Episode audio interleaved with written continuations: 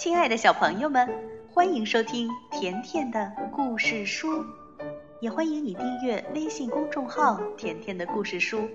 甜妈妈和甜甜每天都会给你讲一个好听的故事。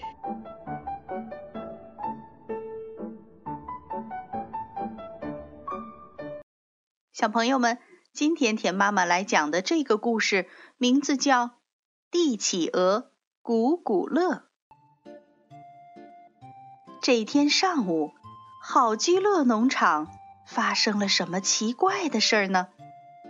原来，兔子奥斯卡和他的小伙伴们在菜园子里发现了一只蛋，他们可从来没见过这么大的蛋。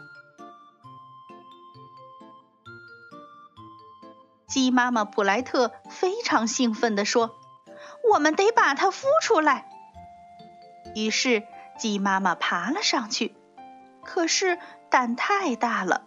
鸡妈妈说：“哦，我的个子太小了，谁能来孵它呢？”小老鼠艾洛伊斯吗？哦，当然不行。黄狗维克多也不行。还有，还有小猪布菲。哦，不不不，更不行。最后。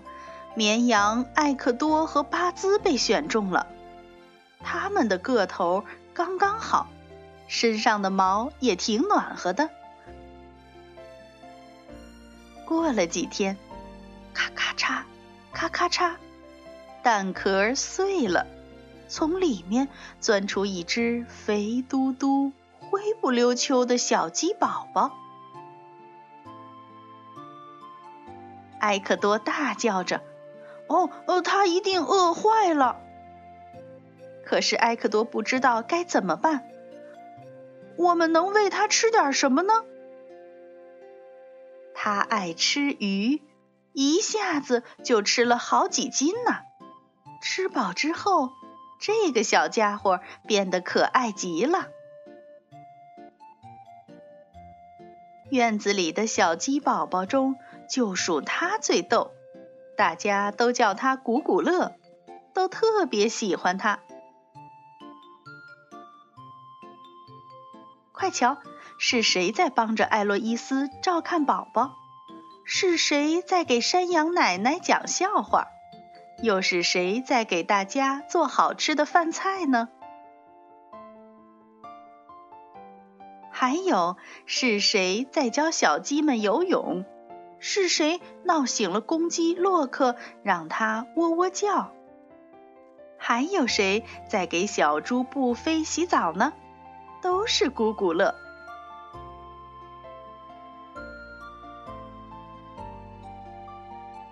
又过了几个星期，古古乐长大了，在农场里，他无忧无虑，生活幸福快乐。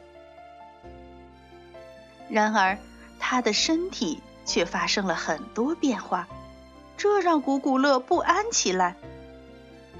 为什么？为什么我的皮毛像小狗维克多一样光滑呢？我的脚像鸭子一样扁平，我的嘴长得像鸟，我到底是什么动物呢？于是，大家在大百科全书里找到了答案。帝企鹅，你是帝企鹅，是南极地区的鸟类。哦，我是帝企鹅，咕咕乐神气极了。那么现在我就是国王，我就是你们的国王了。这时，所有的小动物俯下身子向他表示祝贺：“国王万岁！”国王万岁！但是，古古乐认真了起来。他让小狗维克多给他画像，他还要了辆车找绵羊来拉，他还经常举办盛宴，还定制了一个国王的宝座，还有一个皇室的浴缸。他还命令大家给他设计一座豪华宫殿。直到这个时候，大家还都只是把这当成一个好玩的游戏。但是，古古乐却真以为自己是个国王了。有一天，他心血来潮说：“听着，我要组建一支军队，我们得去作战。拿起你们的武器，出发前进。”这时，兔子奥斯卡生气了，说：“够了！我不喜欢战争游戏，我不玩了。”其他的动物也跟着闹了起来。我们也不玩了。古古乐很生气，没人听我的。既然这样，我回南极去。帝企鹅家族会承认我是他们的国王。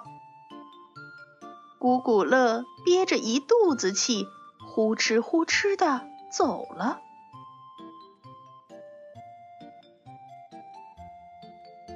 接下来的日子。大家都有些伤感，山羊奶奶郁闷起来，饭菜也索然无味。小鸡宝宝们闹着要他们的好朋友，公鸡洛克再也不打鸣了，小猪布菲简直脏透了。然而此时，古古乐怎么样了呢？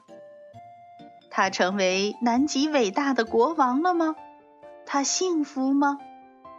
不，古古乐很伤心，他很怀念和伙伴们相处的快乐时光。现在，他决定回到农场去，虽然很没面子，但他希望大家能够原谅他。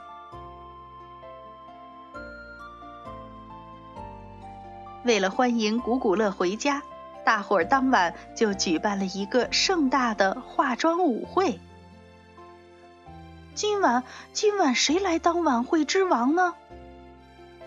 古古乐听后连忙说：“哦，我可再也不当什么王了。”大家一起唱啊跳啊，开心极了。这就是关于帝企鹅古古乐的故事。小朋友，如果你想收听更多田妈妈讲的故事，就请订阅微信公众号“甜甜的故事书”。好了，今天的故事就讲到这儿了，再见吧。